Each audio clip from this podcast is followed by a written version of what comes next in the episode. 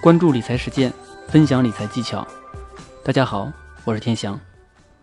最近新闻联播破天荒的把互联网金融作为头条，还首次肯定了 P2P 在解决小微企业融资难所起到的作用。目前全国 P2P 平台有两三千家，良莠不齐。如果投资了到期收不回本金怎么办？今天呢，天翔就和大家聊一聊这个话题。很多地方性的 P2P 平台现在都陆续建立起自己的催缴部门，专门负责呢这个逾期项目的资金收回工作。在这个部门里呢，有的人呢看上去是文质彬彬，有的呢一看呢就是社会人。这个催缴工作呢也是要讲究套路的，文的不行呢就得来点武的。武的不行呢，就得来点胡搅蛮缠、不讲理的，时不时的还得让你觉得自己的人身安全受到威胁。这个活呢，确实是不太好干。那作为投资人，我们总不能输个炮头去找人要钱吧？现在大流氓都讲法了，所以呢，天翔就要和大家说一说如何合法合规的主张自己的权利。在签订投资合同或者在 P2P 网站上注册会员的时候，一定要仔细的查看条款。尤其是要看呢是否约定仲裁。一般情况下，经常把争议解决机构呢约定在北京仲裁委员会或是中国国际经济贸易仲裁委员会。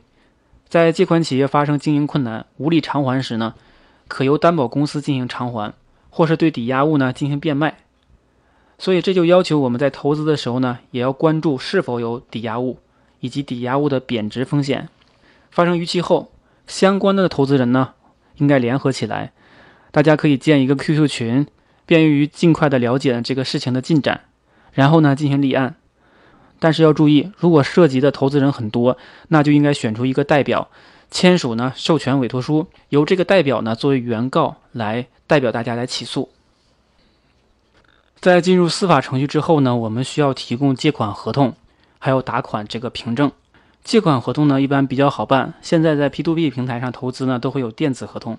关键就在于打款的凭证，这就要看 P2P 平台是第三方资金托管还是资金池模式。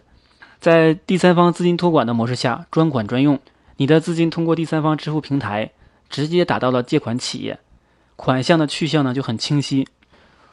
如果是资金池模式，大家投的钱呢都转到一个账户上，A 企业呢借款划走点儿，B 企业借款呢又划走点儿。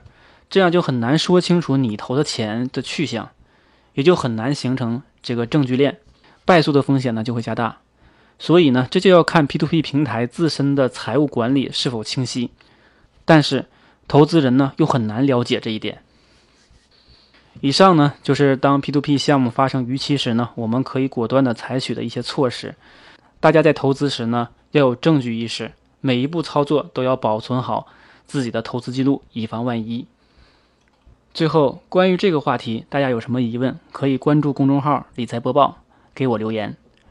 另外呢，现在关注“理财播报”，回复“见面礼”三个字，一定要记住是回复“见面礼”三个字呢，还有红包拿。